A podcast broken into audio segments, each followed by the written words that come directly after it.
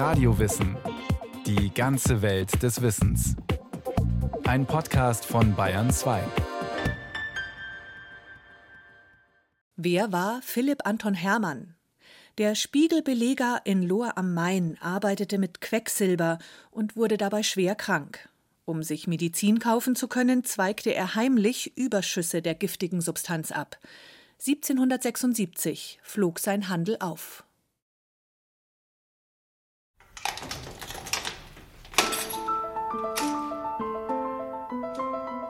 Im Jahr 1776 saß der 43-jährige Philipp Anton Hermann aus Lohr am Main im Spessart einige Tage in Haft.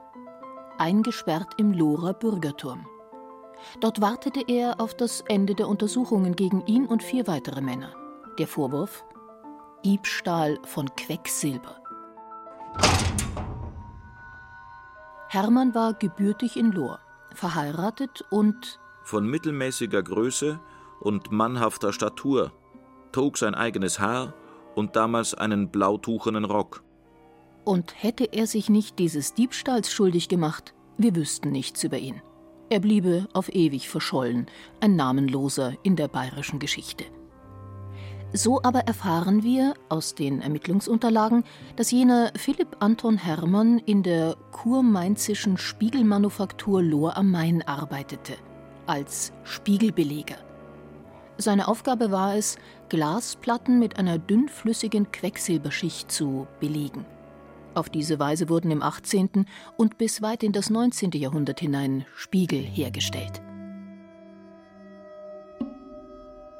Was aber brachte Hermann dazu, das hochgiftige Schwermetall in kleine Flaschen zu füllen und von seinem Arbeitsplatz zu entwenden, um es nach Hause zu seiner Familie zu bringen?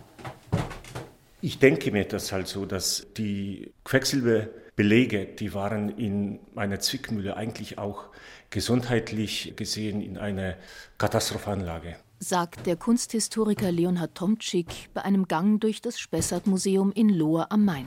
Denn die Nebenwirkungen von den Quecksilberdämpfen war jetzt nicht nur Haarausfall oder Zahnausfall, sondern ja auch Krebs oder Lungenkrankheiten, also diverse Krankheiten. Und dementsprechend waren ja auch die Lebenserwartungen dieser Menschen nicht besonders hoch. Also man liest in alten Büchern aus dem 18., 19. Jahrhundert, dass die Lebenserwartungen bei derartigen Arbeitern bei etwa 40, 45 waren. Dann war Schluss. Und mit dem Erlös aus dem Diebstahl des wertvollen, aber giftigen Quecksilbers kauften die Spiegelbeleger Heilmittel, die das im Körper eingelagerte Quecksilber wieder hinausschwemmen sollten. Lohr am Main war im 18. Jahrhundert das Zentrum der Spiegelherstellung in Süddeutschland. In guten Zeiten waren dort etwa 100 Manufakturisten beschäftigt und die kunstvollen Spiegel waren nicht nur begehrtes Exportgut, sondern auch Statussymbol der Mächtigen. Vom großen Wandspiegel über kleine filigrane Spiegelkomödchen bis zu ganzen Spiegelkabinetten. Das Spiel mit der Illusion, der Reflexion, den scheinbar unendlichen Räumen faszinierte diejenigen, die es sich leisten konnten.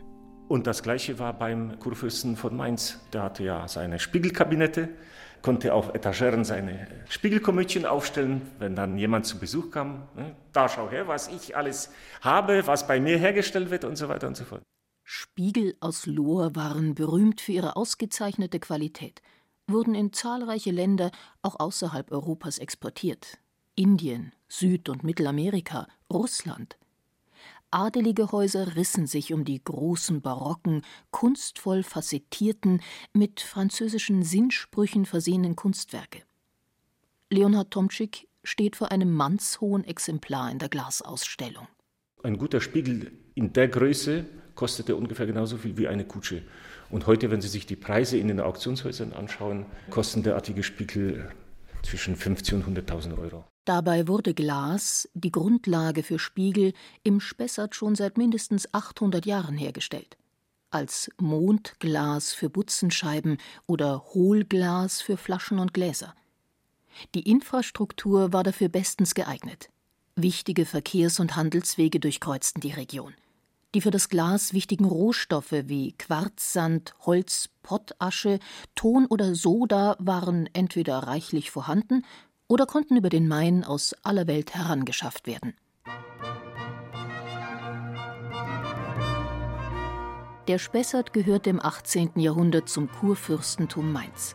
Und der Mainzer Kurfürst Lothar Franz von Schönborn liebte die Kunst, die Architektur, das Schöne. Und was schön zu sein hatte Ende des 17. Jahrhunderts, das bestimmte Ludwig XIV., der französische Sonnenkönig. Sein Hofstaat in Versailles war die Blaupause für deutsche Fürstenträume, für Prunk und Verschwendungssucht auch rechts des Rheins. Und so erfüllte sich Lothar Franz von Schönborn zwischen 1709 und 1713 den Traum von einem Spiegelkabinett in seinem Schloss in Geibach, circa 50 Kilometer östlich von Lohr gelegen.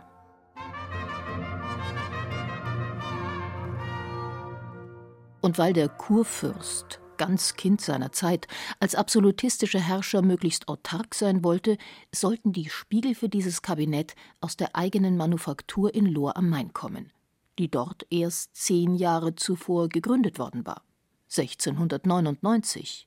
Von drei französischen Glasmachern, die zwei Jahre zuvor in Neustadt an der Dosse eine Glashütte gegründet haben, in der Glas nach demselben Verfahren wie in Lohr hergestellt wurde, also sprich Gussglas.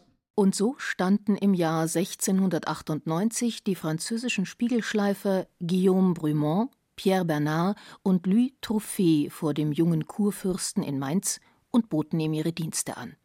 Der gab den reisenden Spezialisten spontan die Pacht für eine stillgelegte Glashütte im etwa acht Kilometer von Lohr gelegenen Rechtenbach. Im Jahre 1700 wurde in Lohr das Gebäude errichtet, in dem dann die Spiegel hergestellt wurden, weil die Spiegel wurden ursprünglich nicht in Rechtenbach hergestellt, sondern in Lohr. Auch das technische und unternehmerische Know-how für die Herstellung der kunstvollen Spiegel jener Zeit kam aus Frankreich. Der Finanzminister Ludwigs XIV., Jean-Baptiste Colbert, hatte mit seinem Wirtschaftsprinzip des Merkantilismus einen Weg gefunden, die schwer beanspruchte Schatulle seines Herrn wieder zu füllen. Der Staat musste, statt teure Waren einzukaufen, teure Waren selbst produzieren und verkaufen in Manufakturen.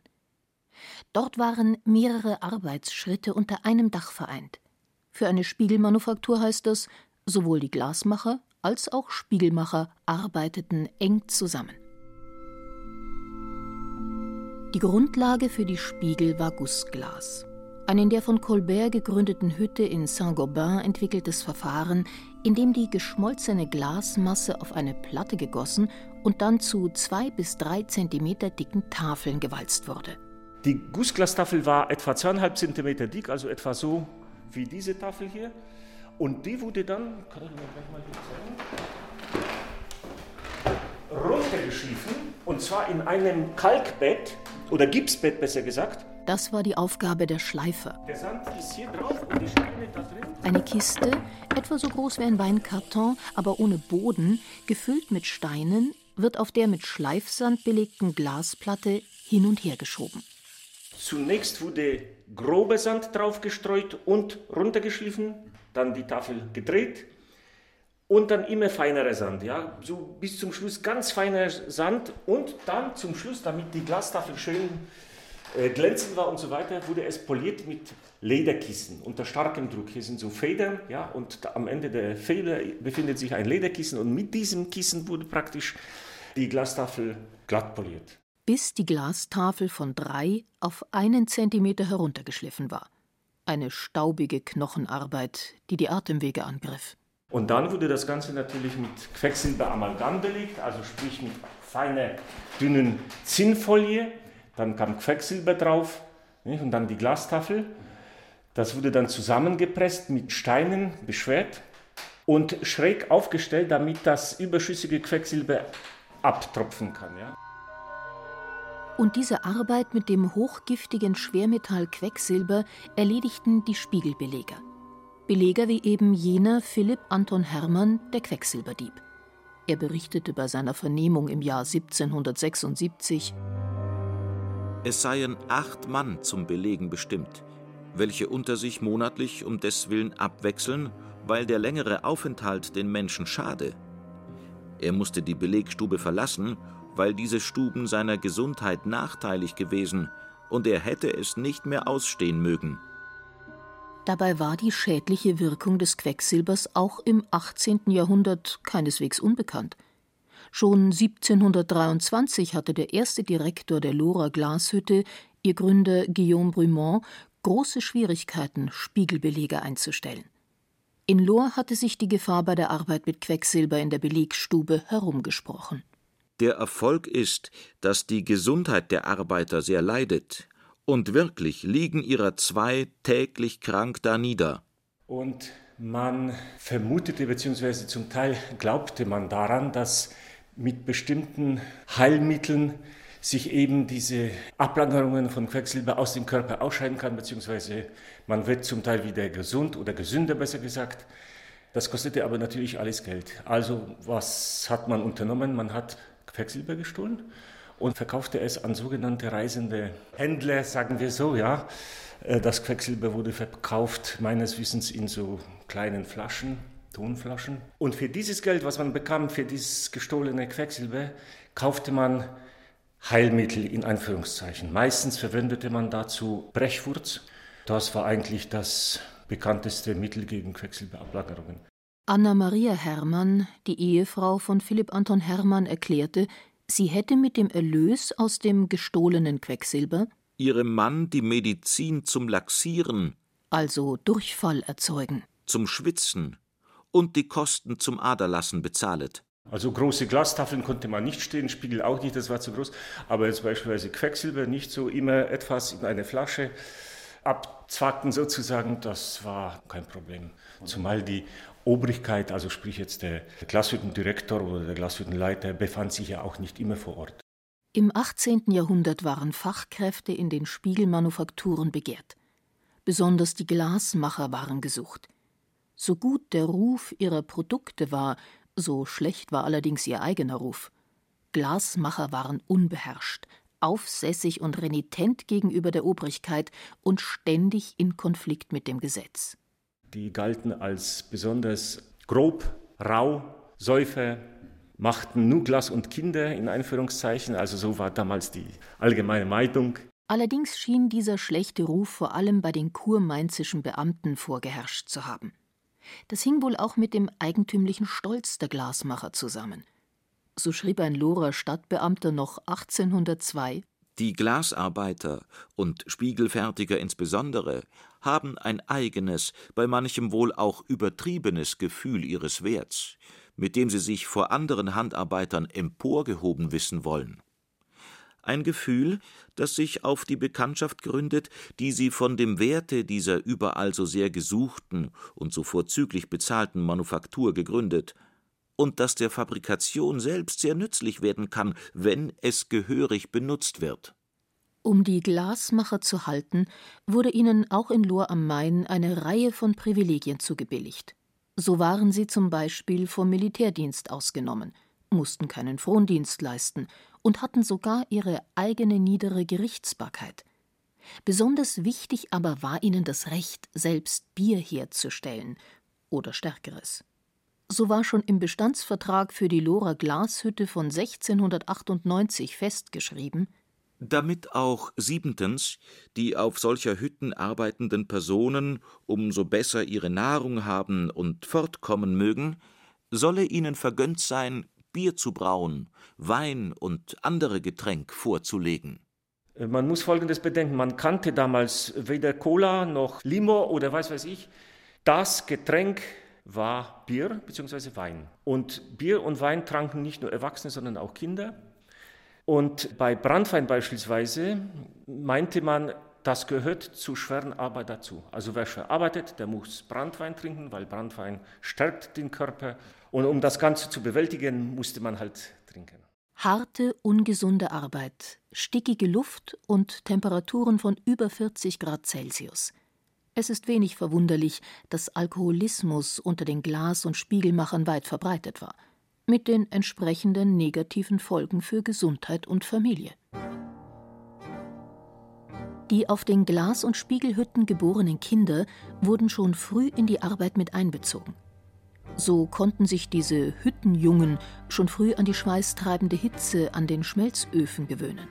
Auf diese Weise war für Nachwuchs im Handwerk gesorgt. So vermerkt der letzte Direktor der Manufaktur, Karl Wiegand Tabor, im Jahr 1789: Kein einziger der dermal vorhandenen Arbeiter hat seine Kunst in der Fremde erlernt, sondern alle sind auf den kurfürstlichen Hütten geboren und gezogen, haben vom zehnten Jahr ihres Alters an Lohn erhalten und sind alle unentgeltlich durch alle Grade hier durch kurfürstliche Kosten instruiert worden. Eine grundlegende Ausbildung zum Glasmacher also. So sicherte sich die Manufaktur über Jahrzehnte den Nachschub an Fachkräften. Denn Glasmacher waren begehrt und die Leitung der Manufaktur hatte immer wieder mit Abwerbungen und Wegzug von Glasmachern zu kämpfen, trotz aller Privilegien. In der Manufaktur war Pünktlichkeit besonders wichtig.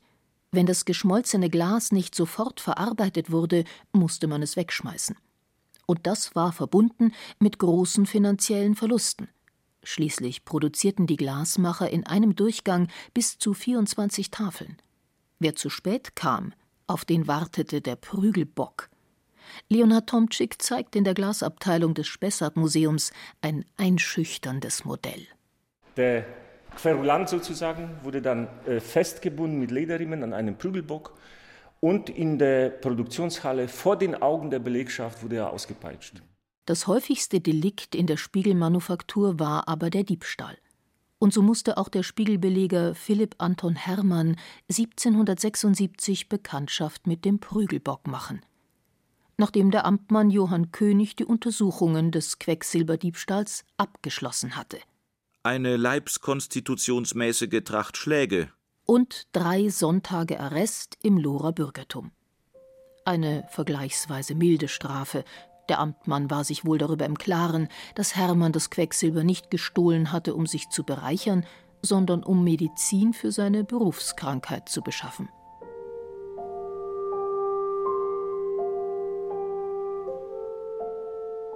Im Spessart-Museum steht Leonhard Tomczyk vor einem geradezu märchenhaften Produkt der Manufaktur, dem Lohrer Schneewittchenspiegel, der glänzende Mittelpunkt der Spiegelausstellung des Museums. Und er spricht tatsächlich. Sprechend nicht phonetisch, aber optisch. Und zwar durch diese beiden französischen Sprüche. Also der Spiegel spricht, man hört es nicht, aber man kann es lesen. Amour propre, tu brilles à la lumière. Eigenliebe, du funkelst im Licht. Der Spiegel wurde hergestellt mit einer besonderen Technik. Man spricht hier von Amelien. Die dünne Glastafel wird zuerst belegt mit feiner silbernen oder goldenen Folie. Die Motive, die Verzierungen werden mit einem skalpellähnlichen Instrument ausradiert bzw. ausgespart. Dann wird das Ganze mit rotem Lack bedeckt und zusätzlich noch, um die Spiegelungseffekte zu erhöhen, wurde das Ganze mit einer fein geknittenen, dünnen Messingfolie hinterlegt. Dann kam Zeitungspapier drauf und Holzbretter und der Spiegel war fertig. Dieser sprechende Schneewittchenspiegel steht seit Mitte der 1980er Jahre im Zentrum einer ebenso kreativen wie durchdringenden Marketingidee der Stadt Lohr. Eine im wahrsten Sinne des Wortes Schnapsidee in den 80er Jahren, Drei Lore Persönlichkeiten bei mehreren Shoppen in einem Weinhaus kamen auf die Idee, das Schneewittchen muss doch eine Lorerin gewesen sein, nicht? Hier sind doch Spiegel hergestellt worden und so weiter und so fort. Das bezeichnet man ja auch als Geschichte aus dem Reich der Fabulologie. In der ersten Hälfte des 18. Jahrhunderts war die kurmainzische Spiegelmanufaktur eine Goldgrube. In der Blütezeit um das Jahr 1720 entstanden eindrucksvolle große Spiegel über 1,30 Meter groß. Die Gewinne vergrößerten sich Jahr für Jahr. Und zwar im fünfstelligen Bereich. 10.000 Gulden, 12.000 Gulden, 15.000 Gulden, sogar bis 20.000 Gulden. Spätestens aber, als im Jahr 1759 einer der drei Gründer der Manufaktur, Guillaume Brumont, starb, zeigte sich, die staatlich subventionierte Manufaktur war nach über 60 Jahren zum schwerfälligen Koloss geworden eine starre Organisation und verkrustete Strukturen. Keine Chance gegen die flexiblen, modernen Privatbetriebe. Der Kunsthistoriker Leonhard Tomczyk. Und äh, vor der Schließung der Hütte in den 80er Jahren des 18. Jahrhunderts waren nur noch Verluste 30.000 Gulden, 50.000 Gulden zum Schluss nicht. Und das war enorm. Mit dem Ausbruch der Revolution in Frankreich kam zu Misswirtschaft und Verfall auch der Zusammenbruch der Versorgungs- und Handelswege in Europa. Und dann war da noch der Zeitgeist. So kam ein Gutachten von 1814 zu dem vernichtenden Urteil Nebst dem wurde bei dem Spiegelmachen nicht einmal darauf gesehen, welche Gattung Spiegel nach dem Zeit- oder Modegeist am gäng- und giebigsten waren, sondern wirklich zu viele große Spiegel gegossen. In der Zeit, also sprich 80er Jahre des 18. Jahrhunderts, herrschte so gut wie überall schon der sogenannte entweder Zopfstil oder Klassizismus. Und das haben die Lore irgendwie verpasst. Die haben weiterhin äh, Spiegel mit Rokoko-Dekoren hergestellt, die so gut wie keiner mehr haben wollte. Die einst so kunstfertige kurmainzische Spiegelmanufaktur verkam zum Relikt des Absolutismus. Im 19. Jahrhundert dämmert das Industriezeitalter herauf. Mit dem von dem Chemiker Justus Liebig in den 1850er Jahren entwickelten Verfahren, Glasoberflächen nicht mit Quecksilber, sondern einer dünnen Silbernitratschicht zu belegen, verschwand das giftige Schwermetall nach und nach aus der Spiegelherstellung. Und aus Manufakturen wurden Fabriken. Günstige Massenproduktion statt luxuriöser Handarbeit. Und Philipp Anton Hermann, der 1776 Quecksilber gestohlen hat, um Medizin gegen seine Quecksilbervergiftung zu kaufen? Seine Spur verliert sich im Revolutionsjahr 1789, zwei Jahre vor dem Ende der Manufaktur. Da war er 56 Jahre alt und arbeitete noch immer als Spiegelbeleger.